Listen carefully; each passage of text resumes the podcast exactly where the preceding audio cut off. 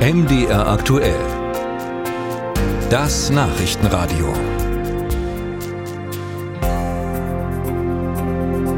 Unterm Strich haben Städte und Gemeinden in Deutschland 2022 einen Überschuss von 2,4 Milliarden Euro erwirtschaftet, trotz Ukraine-Krieg und trotz der hohen Inflation. Eine Bertelsmann-Studie hat das jetzt ergeben. Jetzt kommt das große Aber.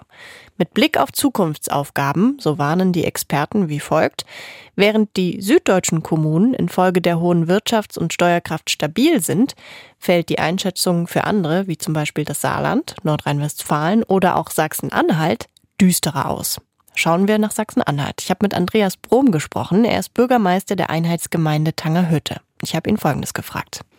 Herr Brom, Zukunftsaufgaben, also Digitalisierung zum Beispiel. Sie haben den Breitbandausbau in Tangerhütte selbst in die Hand genommen. Können Sie anderen Städten und Gemeinden in der Region Mut machen? Wie haben Sie das finanziert? Finanziert mit Hilfe von Fördermitteln des Bundes, mit einer großen Gemeinschaft. Wir haben einen Zweckverband, also nicht als Kommune, sondern als über zwei Landkreise.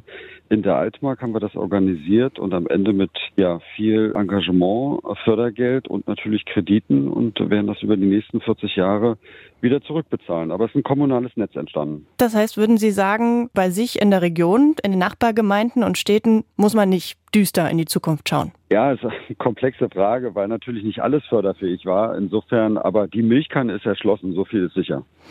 Hundesteuer, Osterfeuer und auch Kindergartenplätze. All das ist bei Ihnen in Tangerhütte nicht mehr zwingend per Papierantrag äh, erforderlich, sondern die Bürgerinnen und Bürger können das Ganze digital bearbeiten. Auch diese Infrastruktur aufzubauen, das muss ordentlich Geld gekostet haben. Geld, das in Sachsen-Anhalt laut dieser Zahl in der Studie jetzt eigentlich nicht da ist. Ja, weil es für uns im Grunde Zeit gekostet hat, kein Geld, äh, sondern ähm, eher eine, eine Haltung, eine mutige Einstellung, Dinge zu wagen, ist ein, ich sage mal, eine Innovation Kooperation aus der Altmark mit einem äh, IT-Dienstleister hier vor Ort. Und da haben wir uns auf den Weg begeben, dass wir quasi eigene Ideen umsetzen mit der Technik, die bereits vorhanden ist, aber auch unter der Maßgabe, dass wir wissen, dass wir uns zukünftig viele Mitarbeiter nicht leisten werden können. Arbeit muss schlanker organisiert werden. Also ich sag mal, aus der Not heraus, als Notwehrreaktion haben wir da versucht, eigene Wege zu gehen. Wenn man sich sonst so auf dem Land umschaut, dann ist von Breitband, Internet und eben genau solchen digitalen Anwendungen nicht wirklich viel zu sehen. Das ist oft, da ist oft Fehlanzeige. Was würden Sie sagen, wo da die Probleme sonst liegen? Wir sind dafür nicht ausgelegt als Kommune. Da fehlt der große Plan, weil am Ende macht es jetzt jede Kommune für sich, anstatt dass wir einen Standard haben, den man ausrollen kann. Da ist viel viel Überlegung, äh, wie man, ich sag mal, auch die, die Verwaltungsebenen, Kommunen, Landkreise, die Bundesländer und dann den Bund besser miteinander verknüpft, aufeinander abstimmt.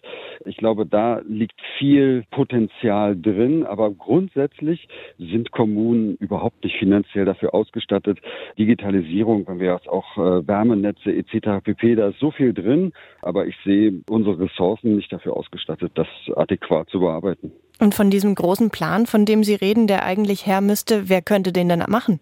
Also ich sag mal, Föderalismus können wir uns nicht mehr leisten. Wir brauchen ein neues Verständnis, wie wir Verwaltung denken wollen.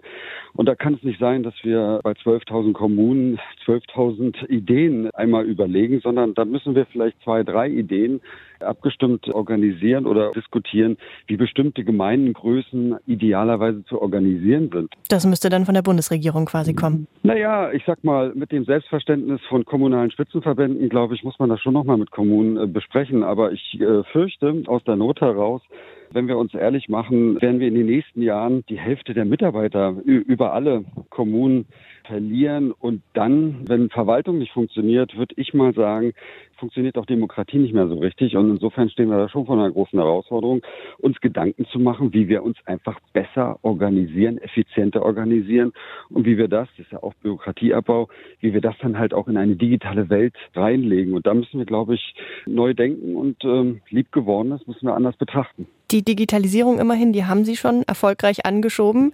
In Tangerhütte zu den Aufgaben der Zukunft zählt aber auch Klimaschutz, Gebäudesanierung. Wie machen Sie Tangerhütte denn jetzt für die Energiewende fit? Die Energieträger hier vor Ort produzieren ja zehnmal mehr Strom, als wir wirklich brauchen. Liegt natürlich auch an, an wenig Abnehmern. Grundsätzlich haben wir als Kommune nicht die Fähigkeiten, hier Maßstäbe zu setzen. Wir können uns dafür stark machen, wir haben jetzt 500 Hektar in der Diskussion für PV-Anlagen. Wir können zum Stromproduzenten werden und können natürlich hier auch ähm, über die Regularien des Marktes dafür sorgen, dass das halt auch nachgefragt wird. Also ein günstiger Stromtarif in den ländlichen Gebieten ist ähm, ein Anreiz und ähm, wenn er grün ist, umso besser auch fürs Klima.